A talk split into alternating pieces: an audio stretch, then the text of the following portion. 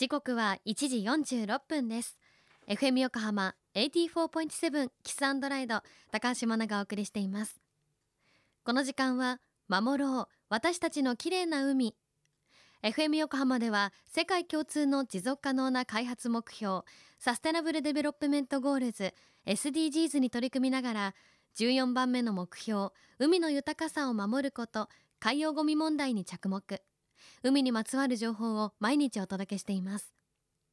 今週も4月からテレビ神奈川で毎週土曜日朝9時15分から放送されている海洋戦士シーセーバーについて江ノ島の片瀬東浜を拠点にビーチクリーン活動をしている NPO 法人海桜理事長の古澤純一郎さんにインタビューしています。今日も古澤さんからクイズです。FM 横浜お聞きの皆様、こんにちは。NPO 法人海桜代表の古澤純一郎です。どうぞよろしくお願いします。それではクイズです。えー、我々の団体、海桜という名前は、どうしてこの名前になったのか考えてみてください。1番、さくらちゃんという大好きな女の子の名前を団体名にした。2番、東浜に桜貝がたくさん落ちていたから名付けた。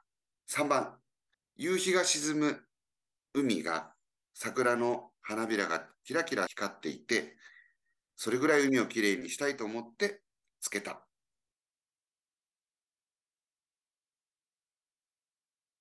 正解は3番です。日に沈む光が桜の花びらに見えたから、それぐらい海をきれいにしたいと思って海桜と名付けました。で、夕日の時に大体ゴールドだったり、オレンジのイメージがあるかもしれませんけれども、本当にですね、あのピンク色にキラキラ光る瞬間があります。絶対に。毎日あると思うんですよね、大体。それを海桜と名付けました。古澤さん、ありがとうございました。今日のクイズも皆さん分かったでしょうか？どの選択肢だとしてもこうなんかロマンチックな命名だなと思いながら聞いておりましたが正解はね夕日が沈む空が桜の花びらがキラキラ光ってそれぐらい海をきれいにしたいと思ってつけたということでピンク色に染まる江ノ島綺麗ですね。毎日見られると思いますよというふうに古澤さんも教えてくれてました。2005年の12月から江ノ島で活動を始めた古澤さん。今では全国のビーチクリーンをしている団体ともつながり海をきれいにするムーブメントを作っていらっしゃいます。ピンク色に染まる江ノ島を舞台として海洋戦士シーセーバーは毎週土曜日朝9時15分からテレビ神奈川で放送されています。ぜひチェックしてみてください。詳しくは後ほど FM 横浜特設サイト海を守ろうからもリンクを貼っておきます。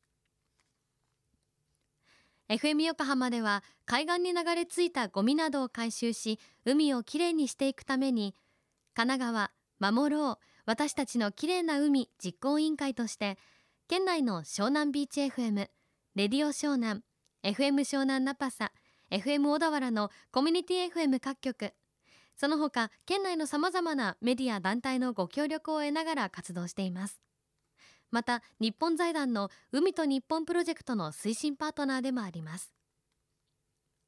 そして FM 横浜では海ごみについて学生の皆さんと一緒に考える海ごみ特別出張事業を実施しています。